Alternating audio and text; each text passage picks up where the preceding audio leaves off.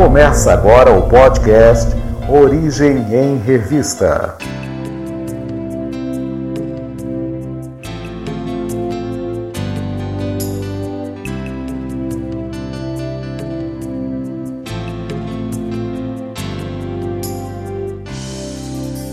Boa noite, queridos ouvintes. Estamos aqui para mais um podcast do Origem em Revista. Esse é o nosso episódio número 2. E eu sou o Alexandre, estou aqui em Blumenau e minha companheira de podcast é a Maura. Você está onde, Maura? E aí, Elê, tudo bem?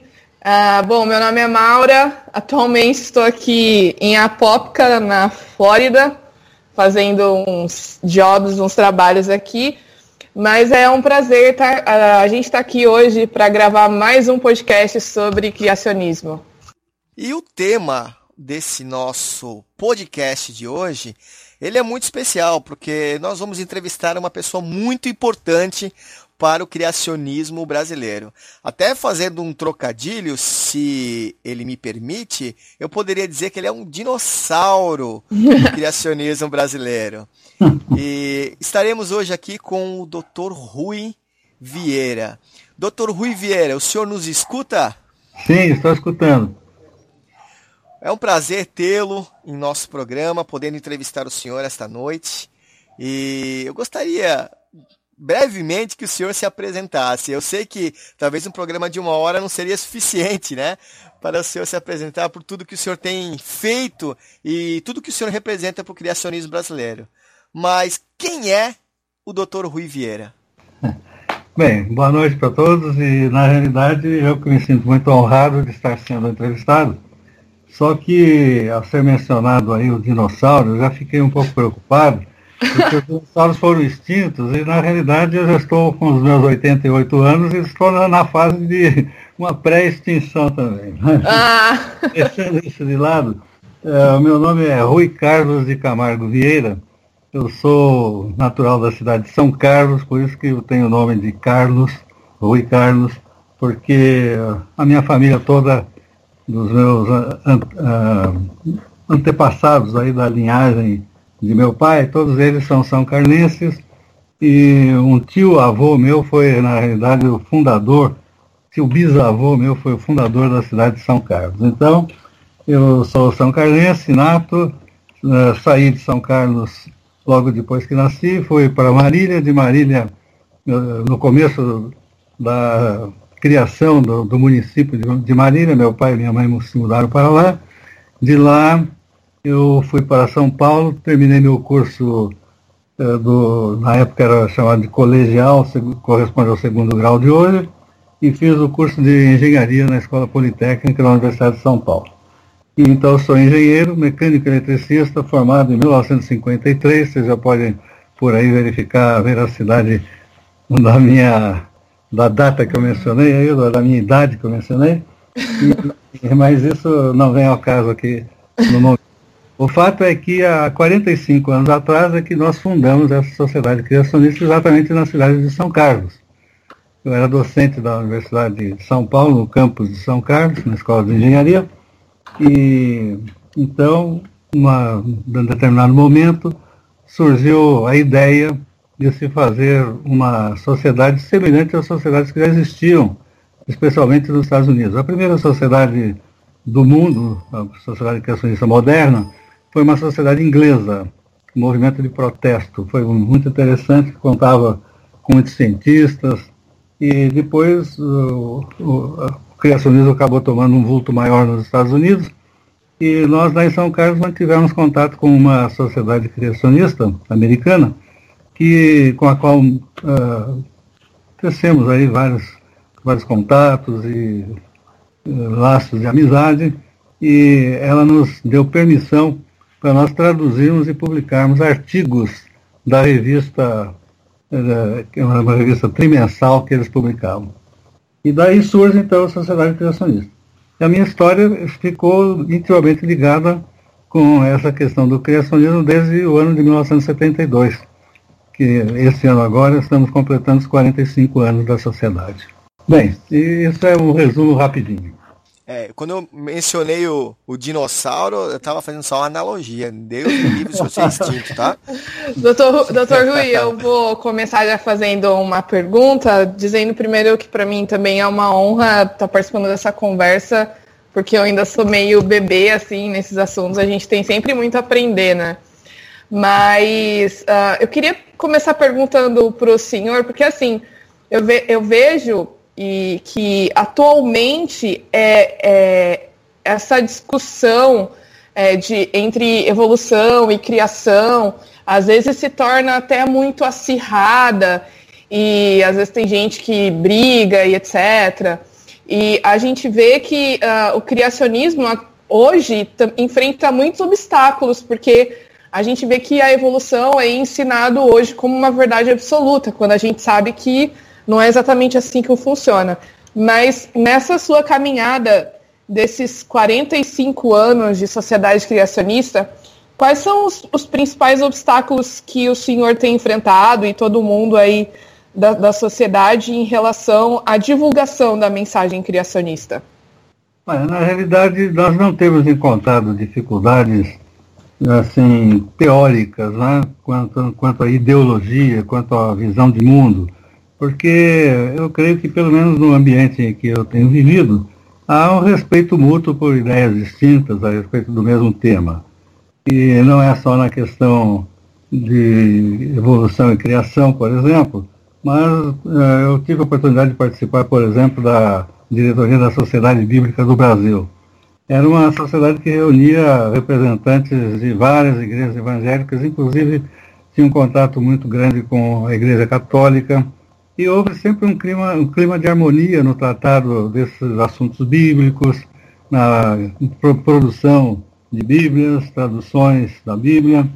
E eu, eu creio que no caso da nossa sociedade criacionista, a nossa vivência foi mais ou menos igual à da sociedade bíblica. Nós mantivemos contato com várias, várias correntes criacionistas. É, não, não vou detalhar aqui quais seriam essas correntes, mas evidentemente sempre há visões distintas sobre alguns pormenores do criacionismo. O criacionismo, de uma maneira geral, ele se caracteriza pela defesa do ponto de vista de que existe planejamento nas coisas. E se existe um planejamento, existe um planejador. Então, todo o nosso criacionismo, dessa sociedade americana que eu mencionei, e das outras sociedades criacionistas modernas, como a primeira lá da Inglaterra, todas elas lutaram por por esse ponto de vista. Há planejamento, há, portanto, um planejador. E essas sociedades são sociedades criacionistas bíblicas. E a, a revelação bíblica mostra quem é esse criador.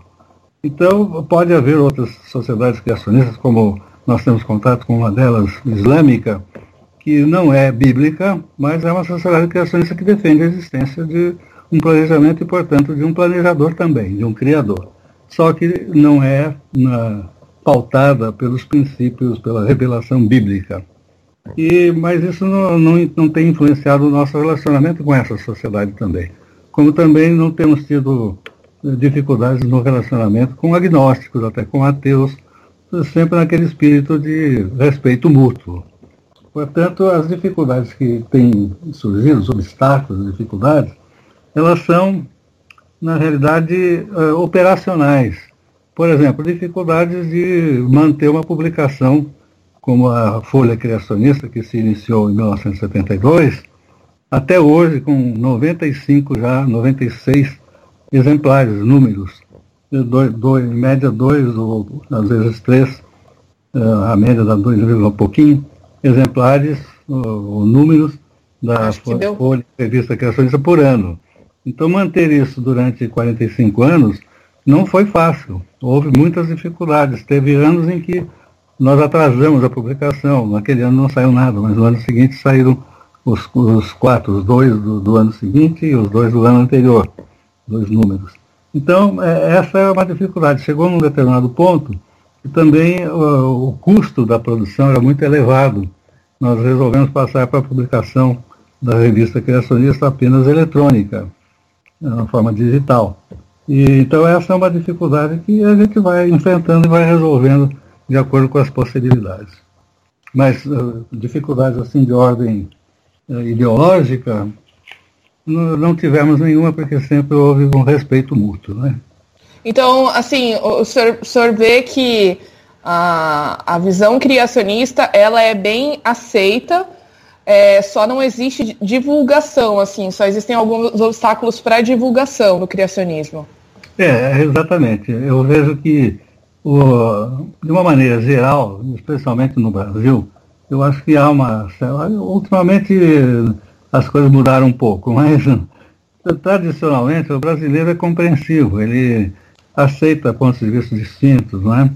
E, mas a dificuldade real que existe é na divulgação, fazer chegar às mãos daqueles que se interessam pelo assunto, das informações que realmente são necessárias para que a pessoa compreenda melhor o que, que está se passando. Não é um conflito entre ciência e religião, por exemplo.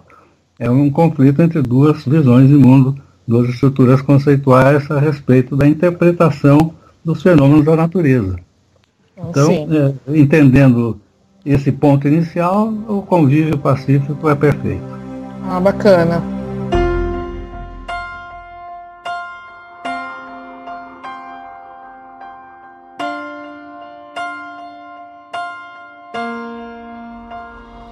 Um milagre. Eu precisava de um milagre. Quando os homens não puderam me atender. É, doutor Rui, é, no começo da entrevista o senhor é, disse que obteve parcerias com instituições criacionistas norte-americanas, né? E eu sei que a SCB ela tem parceria com the Institute for Creation Research, a ICR, né? Além do ICR, quais as instituições e parcerias que vocês cultivaram durante esse tempo? Quais as principais, né? Nós começamos o contato com a Creation Research Society, que havia sido fundada 10 anos antes da nossa. Nossa foi fundada em 72, em 72 eles já tinham aproximadamente 10 anos, um pouco mais, de existência. Então, todos os artigos que nós fomos publicando, a mais, grande maioria nos primeiros anos de vida da sociedade, e a vida da sociedade se marcou pela produção dessa folha criacionista, dos números iniciais. É, todos, todos esses artigos, a grande maioria desses artigos publicados, eram traduções dessa Creation Research Society. E então, foi a primeira com a qual nós não tivemos contato. Posteriormente, nós tivemos contato com o ICR, que na realidade foi um, um encontro, fizemos duas visitas lá ao, ao, próprio centro deles, que na, na época era em San Diego, agora são no Texas e mantivemos muito contato assim com eles e eu creio que eles são hoje em dia uma das principais, se não a principal entidade criacionista mundial. Existem outras um pouco ruidosas, eu diria, como a Hanson Genesis, não ter dado conta. Também nós tivemos contato com eles na própria Austrália, num seminário que nós fomos lá, mas eles passaram a é, o foco deles não se manteve nas publicações, na pesquisa. O ICR, por exemplo, ele tem um curso de pós-graduação. Teve dificuldades para o credenciamento desse curso lá na Califórnia, por isso, uma das razões pelas quais eles mudaram lá para o Texas. Mas o, o Genesis não tem um curso, tem muitas publicações e assim mais vendáveis, eu diria. E ultimamente partiu para o projeto da construção de uma arca de Noé, tamanho um por um, lá no local onde eles se estabeleceram, e porque se estabeleceu agora nos Estados Unidos, porque eles começaram na Austrália, né? Depois se, se espalharam pelo mundo todo, mundo de língua inglesa, Canadá, Estados Unidos, eh, na própria Inglaterra, e antigas colônias britânicas por esse mundo afora. E eles ficaram uma grande instituição, mas assim, muito, muito, não vou dizer comercializada, mas o ponto de vista deles não está mais naquele foco inicial, que foi que o foco que teve o, o Creation Research, não é? E que o foco que tem também o GRI, por exemplo, com quem mantivemos também continuamos, continuamos a manter muitos contatos, que tem, o GRI tem publicações sérias, né? A Origins, que é uma revistinha periódica, tem umas, uma de divulgação mais rápida, assim, com uma tiragem, uma periodicidade maior, né? que é o Ciências das Origens em português, né?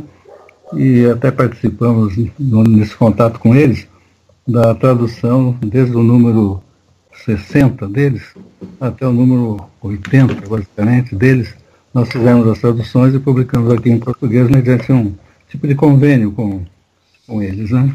Olha só que Essas são as principais. E também um contato muito grande, não tão grande, com a Sociedade Britânica, que nos deu autorização para traduzirmos e publicarmos livro, por exemplo, aquele Após o Dilúvio, que é um livro que nós publicamos, do Bill Cooper. Do Bill do Cooper, Cooper, exatamente. O Cooper é muito, muito, muito, muito cioso da, da, da posição do, do, instituto dele lá, do movimento de protesto, que agora mudou de nome e é muito competente e nos deu assim autorização para fazer esse trabalho da tradução e publicação.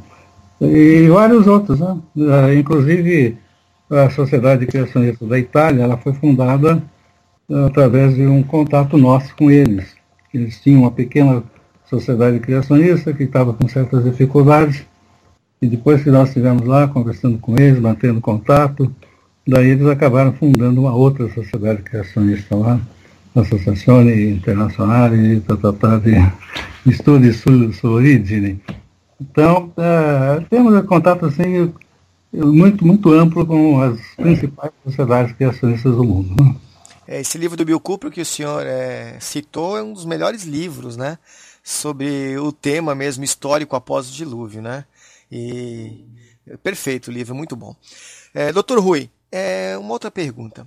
É, muitos cristãos eles acham que palestras ou materiais criacionistas que tratam de ciência e teologia da criação não têm o mesmo poder de conversão que as pregações em geral com mensagens cristãs evangelísticas.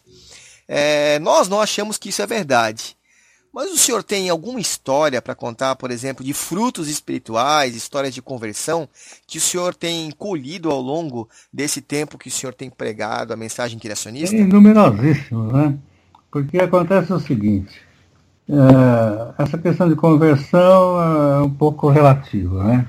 Porque há pessoas que se convertem emocionalmente e ficam por ali. E há pessoas que se convertem assim com raízes mais profundas de, de, de estudo mesmo da, da, dos, dos, temas teológicos eh, relacionados com a própria vida, a vida normal da, da pessoa na sociedade. E eu acho que há diferentes evangelismos. Por exemplo, há o evangelismo público assim que converte milhares de pessoas num dia só, mas é, esse não é o evangelismo do, do criacionismo. O evangelismo criacionista, que eu entendo, ele é fruto assim de muita meditação, muito estudo, e é mais para pessoas que já têm uma certa uma, uma certa uh, uma formação em nível superior, que já enfrentou muitas dificuldades, uh, sendo ou não cristãs, com, com dúvidas a respeito de exatamente das origens, de onde viemos para onde vamos.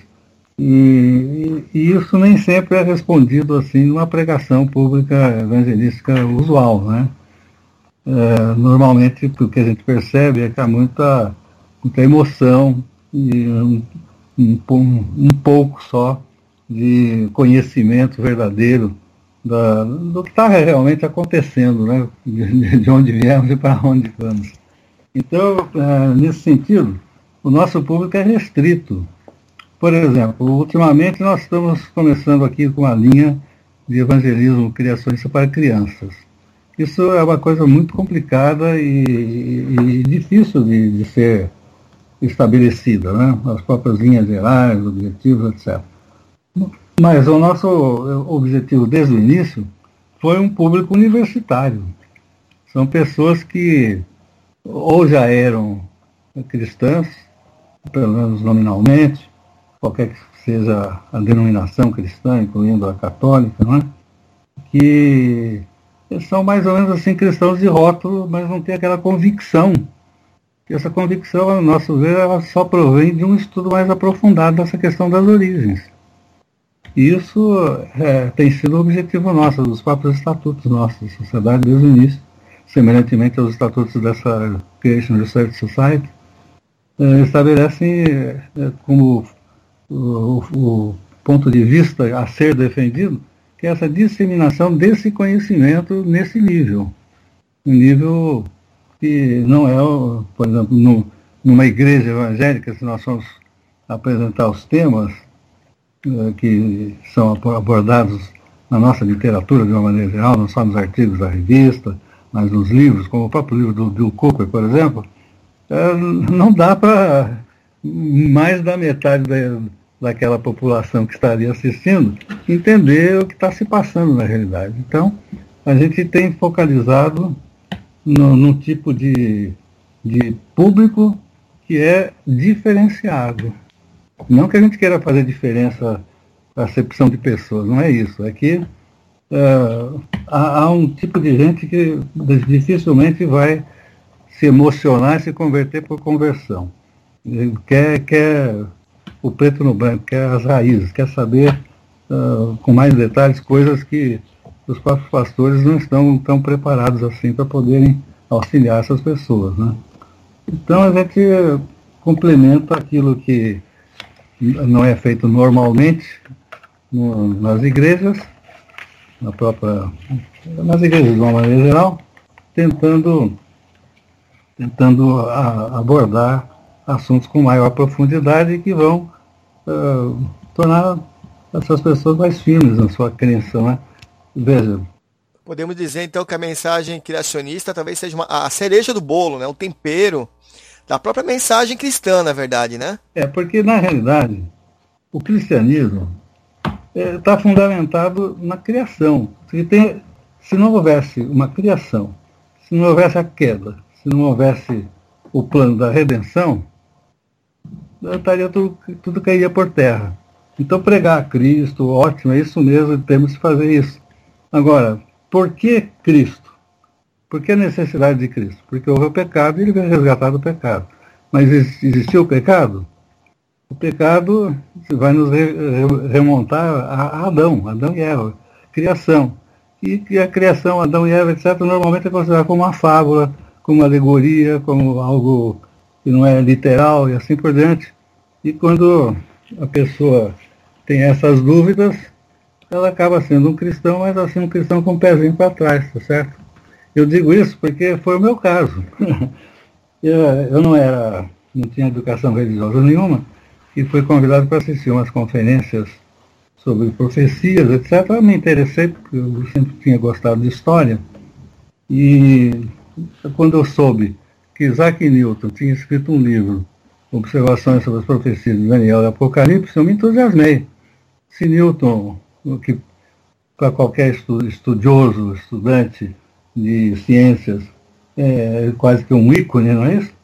É, é considerado o maior dos cientistas já existentes, pelo menos até uma certa data, que depois entraram os outros que se candidataram a essa posição também. Mas se Newton estudava as profecias, nós também temos de estudar as profecias e tirar proveito disso. E nas profecias, então, a gente vê, por exemplo, as profecias das 70 semanas, é uma, algo assim extraordinário que marca com uma precisão absoluta, assim, de minutos, a data da crucifixão de Cristo. Então, é, isso daí, se não convencer uma pessoa de que Cristo é o Messias, é aquele prometido, é aquele que veio fazer a redenção, que veio dar a sua vida para salvar o pecador do pecado, é, fica difícil, né? É, a pessoa está crendo que Cristo veio, quem é Cristo, por quê. E o criacionismo acho que dá uma base fundamental para a pessoa realmente uh, se tornar uma cristã. Nossa, é legal mais... isso aí, porque, uh, Dr. Rui, uh, há um tempo atrás, né, e eu fui fui pregar na igreja, eu estava falando exatamente sobre isso. É, é, incoerente um cristão é, hum. dizer que não acredita na criação, porque eu estou negando a, a, a, maior parte do, das crenças né, do, do cristianismo. Então, é. eu, como cristão, se eu não acredito na criação, eu estou negando a minha própria fé, né? Exatamente, porque se, e olha, na, nesse conflito todinho que existe, um conflito cósmico aí, se destruir essa base da criação, está destruído o resto. Exato. Está destruído o resto. Então não houve criação, não houve uh, pecado, não houve Adão e Eva, não houve nada. Então para que Cristo? Quem é Cristo? Vai fazer o quê? É, a criação é fundamental. Tanto Exato. que na doutrina adventista fica muito claro pregação dos anjos, três anjos do Apocalipse, a primeira mensagem angélica é exatamente a mensagem criacionista. Sim. Tem que começar pela mensagem criacionista, adorar a Deus, dar-lhe glória, vindo a hora do seu juízo, já está marcando uma data aí, uhum. de que tempos são esses, os tempos do fim, e adorar é aquele que fez, adorar é o Criador. Na época em que começa a ser pregada a não existência de Deus, começa o ateísmo, começam todos os outros ismos aí, inclusive uh, não só religiosos, mas políticos, sociais e, e assim por diante. Né?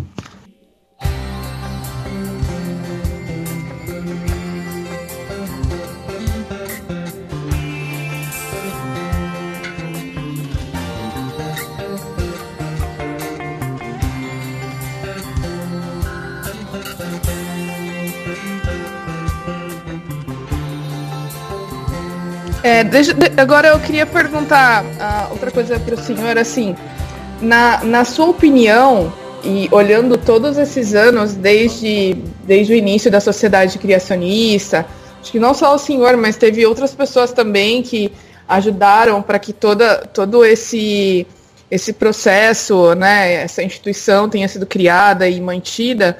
É, como que o senhor percebe a importância da sociedade e o legado que é, é, todas essas coisas podem ter deixado para as próximas gerações? Bom, olha, é difícil a gente avaliar porque aquela história que quem advoga por si mesmo ah, tem um, tem um, um idiota por, por, por, por cliente, né? Dizem os advogados. Então, na realidade, uh, quem vai avaliar isso são as pessoas que poderão fazer uma avaliação por si mesmos, independentemente da gente. Mas a gente percebe que, por exemplo, na nossa diretoria hoje em dia, há pessoas que se converteram, na realidade, converteram ao cristianismo por motivos criacionistas que nós nem sabíamos da existência dessas pessoas e hoje elas estão conosco na sociedade. Uhum. Sim, que Deus estabeleceu. Né? Um, um dos nossos diretores, ele, quando era jovem, estava com essa dificuldade, estudava no colégio católico e os católicos não eram capazes de responder as perguntas que ele tinha. Enfim, se afastou da igreja católica, depois acabou sendo um adventista e começou a ver as coisas criacionistas e se tornou um grande criacionista, né? Tanto uhum. que é um dos nossos diretores hoje em dia, que por, por, por, pelos caminhos da vida ele acabou vindo morar aqui em Brasília, onde nós viemos também, né? E assim, é, eu vejo pessoas, por exemplo, em Maringá mesmo, quando eu fui lá, na inauguração lá do. do, do, do, do da, do, mas da sede, né, da, do, do, edifício lá onde eles estavam. Ali tem uma coleção de folhas criacionistas desde o número 1. Era uma pessoa lá de Maringá que assinava, recebia essas revistas criacionistas. Nossa, que legal! Desde 1972 eu falei pro, pro Agrinaldo, ô Agrinaldo, tira daí porque vão pensar que está vendendo, põe isso daí como obra rara aí do. Exposição, né? é, porque realmente é, é, uma coisa assim impressionante ver como em Maringá tinha uma pessoa que estava recebendo. Hoje mesmo veio uma pessoa aqui me visitar que morava em Belém do Pará, em Belém do Pará ele tinha essa coleção todinha dos primeiros números da revista da Folha Criacionista, que eu considero que eram os, os neles estão os, os artigos mais bem fundamentados para, quem quiser conhecer mais a respeito do criacionismo. Uhum. a outra pessoa lá no interior do Ceará. E assim por diante a gente encontra pessoas que tiveram acesso, e naquela época o acesso era difícil. A gente vem, a nossa tiragem era de 500 exemplares e a gente mandava pelo reembolso postal, pelo correio. Então, uhum. a pessoa recebia, pagava e o correio reembolsava a gente. Né? Não, não tinha essa facilidade que tem hoje. E nós estamos agora reeditando também esses primeiros números uh, na forma eletrônica. Então, qualquer pessoa, até o número 20 e tantos, quase 30, as edições já estão prontinhas para serem lançadas. A gente queria até lançar lá em Maringá. Acabamos não tendo oportunidade, não deu para preparar tudo como a gente gostaria. Mas eles, qualquer pessoa terá acesso a esses números já esgotados, até o número 23 da Folha Criacionista estão esgotados há muito tempo. E agora nós estamos já reeditando de uma forma é, digitalizada, que pode ser vista como flash, como EPUB, em qualquer meio desse aí, de, desde o celular até um tablet, ah, é essencial, né? A gente, a gente vive numa época digital e Exato. quanto mais facilidade de acesso a gente tiver a essas coisas que já são um pouco mais antigas e mais difíceis de achar, melhor é, é para difusão da mensagem, para publicação e para divulgação, né? É verdade. E como eu disse, esses primeiros números, eu diria que até assim, o número 20 ou 30, ali está tá toda a doutrina criacionista em todos os campos, desde astronomia, geologia, paleontologia, biologia, etc, etc, etc. Até ciências sociais e assim por diante. Né? Uhum. E agora, o grande projeto nosso, pra, provavelmente no ano que vem em diante, é o lançamento do, de uma, dessas reedições todas de uma forma diferente. Em vez de a gente ficar assim com a folha criança número 1, número 2, número 3, nós estamos fazendo um banco de dados de todos os artigos, classificando os artigos por temas, temos seis grandes temas, uhum. e, como cosmologia, astronomia, geologia, etc., com alguns subtemas, e estarão sendo reeditados todos os artigos das 95 até hoje, 96 folhas criacionistas ou revistas criacionistas, ela mudou de nome no meio do caminho, todos eles em formatação eletrônica, num, numa enciclopédia, vamos dizer assim, não, não vai ter esse nome, mas faz o papel de uma enciclopédia uhum.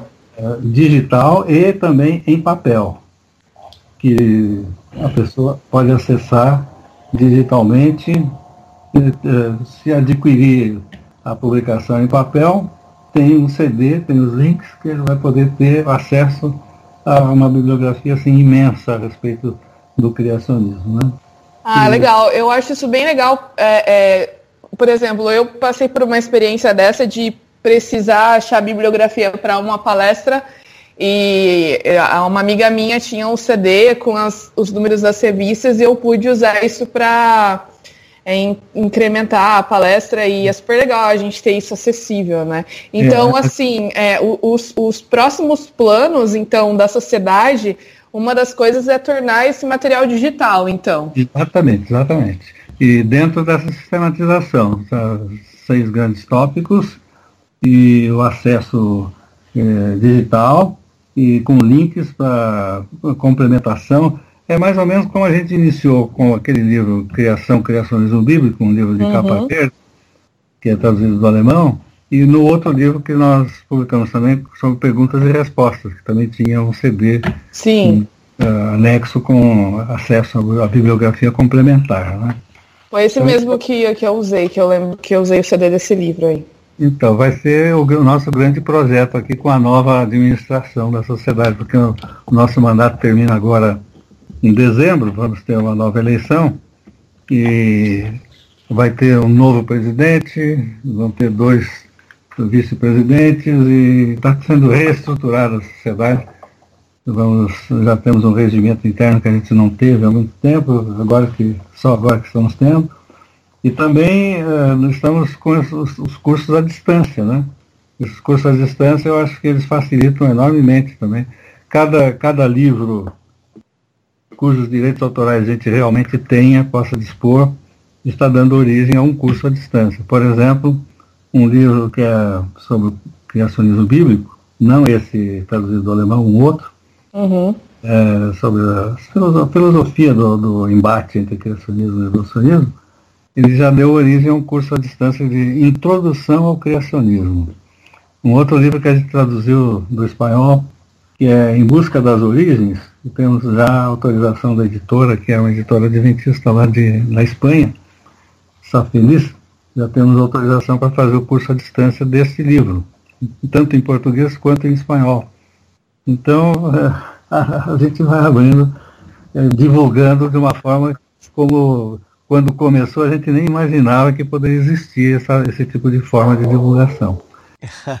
Doutor Rui, o senhor falou do, do, do, do, material que vai ser digitalizado, né? E, e assim, é, os usuários novos, né?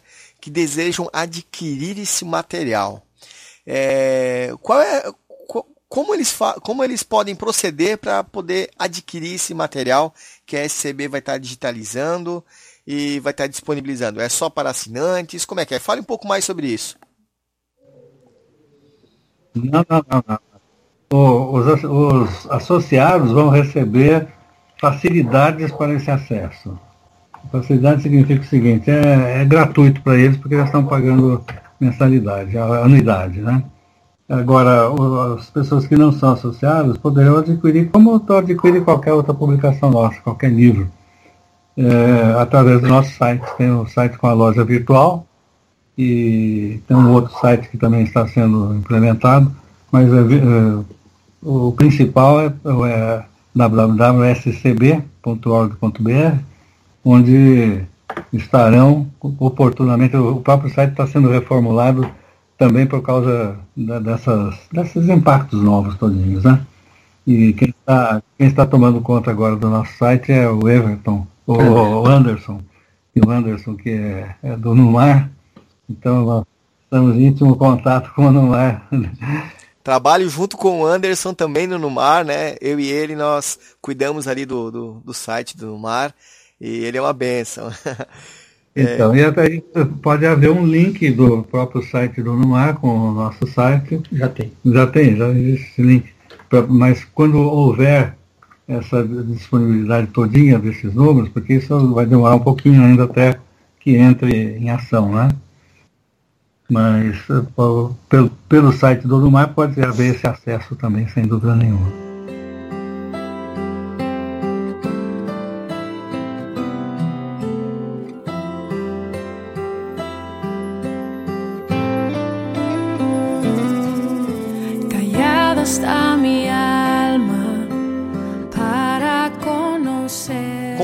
Vê as iniciativas como essa fundação do período científico, a origem em revista? Né? De que forma o senhor acha que a revista pode somar esforços e contribuir com a SCB na divulgação do criacionismo? E olha, qualquer iniciativa desse tipo, ela soma os esforços. Nós não queremos ser os donos sozinhos da coisa, não. Essa, nós incentivamos que outros façam também e poderão fazer melhor do que nós também, sem dúvida. Mas, uh, por exemplo, nós vamos ter agora um seminário lá em Porto Velho, no mês de outubro, e lá já existe uma sociedade criacionista, até que eles chamam lá de amazônica, não é isso? E, então, nós, nós vamos dar, não é, não é de Rondônia, é de chamar de amazônica. É. Então, a gente aprecia iniciativas desse tipo e apoia, porque a nossa missão é difundir o fato da gente ser mais antigo na área nos ajuda a poder ajudar, e não a gente querer impedir de maneira nenhuma. Pelo contrário, temos de multiplicar os esforços porque a tarefa é enorme. E mesmo assim vocês têm consciência que na verdade esses projetos novos eles é, só vêm a existir por causa da grande influência e o pioneirismo que vocês desempenharam com a ação da SCB, né? Vocês têm essa, essa consciência, né? Acontece o seguinte, se a gente não existisse, existiria um outro caminho, porque o projeto não é nosso, o projeto é de Deus e a coisa tem de avante porque é a primeira mensagem angélica sendo pregada. E tal. Então, é, para encerrar, este programa, eu gostaria é, ouvir do senhor e eu gostaria de ouvir do, do, do Rui também uma mensagem final para os nossos ouvintes, né? Se você pudesse deixar algo, né, registrado para esses é, criacionistas e interessados em criacionismo que estão nos ouvindo nesse momento, qual a mensagem que você deixaria? Bom, a mensagem talvez tenha, seja de que cada um deva se esforçar por estudar mais profundamente, procurar conhecer melhor os fundamentos todos dessa, desse conflito, dessa dicotomia aí entre acaso e planejamento, para entender melhor a, a, o que está realmente acontecendo, que não é ciência contra a religião ou religião contra a ciência. É, na realidade, dois pontos de vista distintos sendo uh, confrontados, né? duas visões de mundo, duas, em alemão é Weltanschauung, e é uma visão de mundo. São uh, estruturas conceituais distintas que partem de pressupostos distintos. Basicamente, é acaso e planejamento. É, eu acho, acho que, assim, uh, pensando durante a entrevista e ouvindo o senhor falar, acho que em cada época é, existiu e existe um desafio diferente, né? Mas é. eu vejo que pela realidade em que a gente vive desse mundo digital, onde a informação ela é muito rápida e a gente recebe uma grande quantidade de informação assim de uma vez, eu vejo que uh, a gente tá, tá chegando e está enfrentando assim uma realidade que é um pouco mais fácil do que a que o senhor enfrentou há 40 anos atrás, né? Em que colocar conteúdo que vai atingir uma grande quantidade de pessoas é, assim, é um pouco mais barato do que antes, que teria que imprimir algum, sei lá, alguns milhares de exemplares. Hoje você coloca numa página da internet e você tem milhares de acessos em 10 minutos relativamente de graça. Então, é. eu acho que é, essa nossa, nossa realidade atual, ela é bem favorável para a divulgação da mensagem criacionista, né? Isso é muito legal. Então, por isso que a, aquela mensagem do Apocalipse diz, eu vi um anjo voando pelo meio do céu. Quer dizer, está tudo voando pelo meio do céu, são as ondas, as ondas, as ondas artesianas aí levando a mensagem, não é? Com é, certeza. Temos esse, esse ponto também hoje.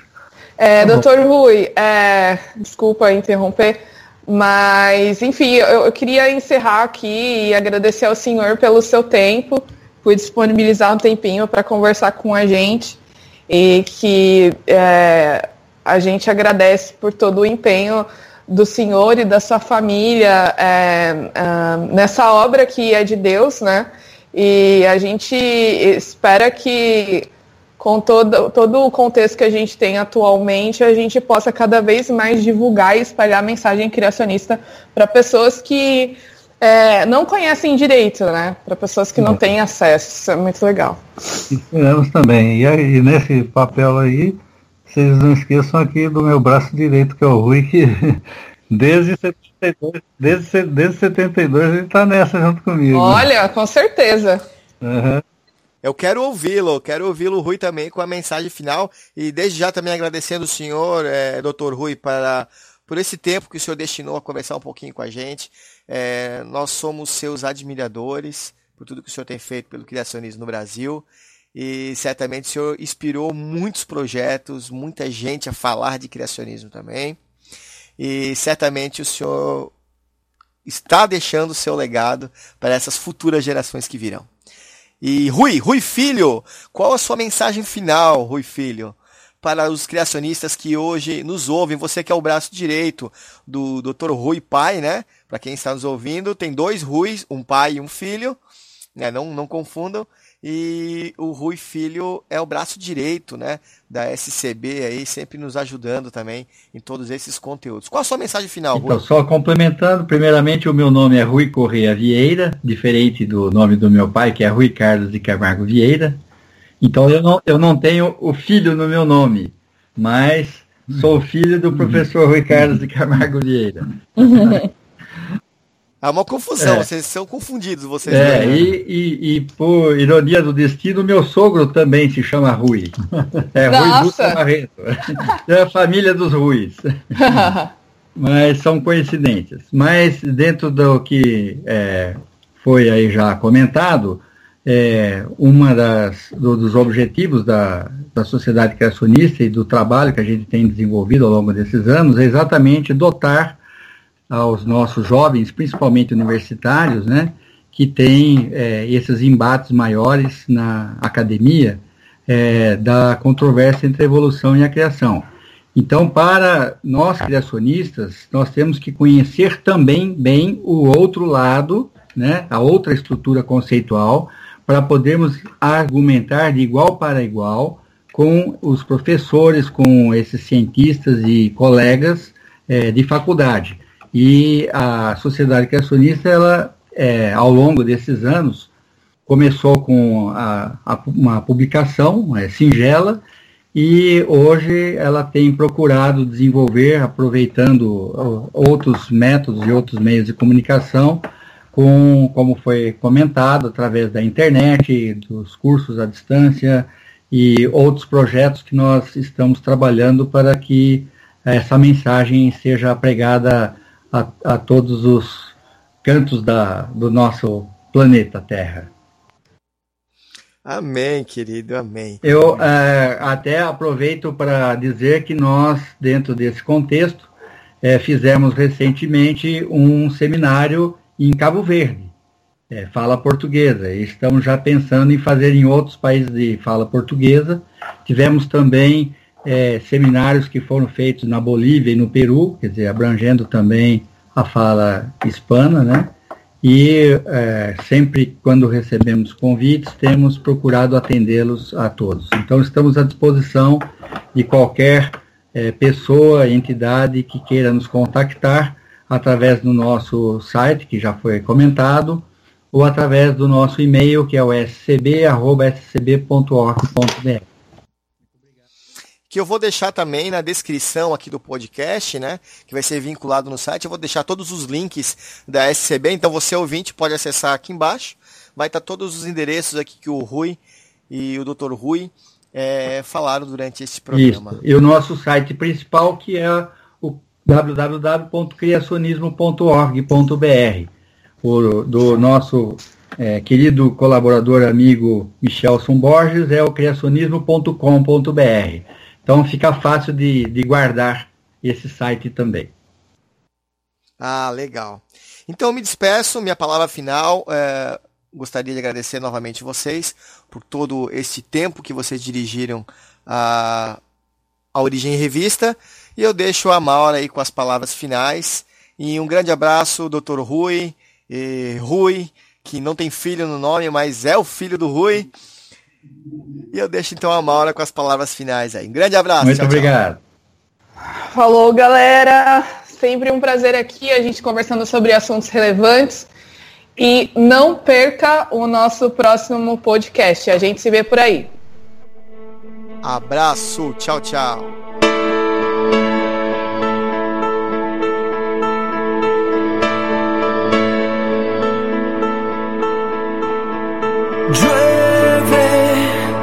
Las naciones, que fluya sanidad e bendição. Ai, muito. Entendi. Eu só deixo salvar o áudio aqui pra. É...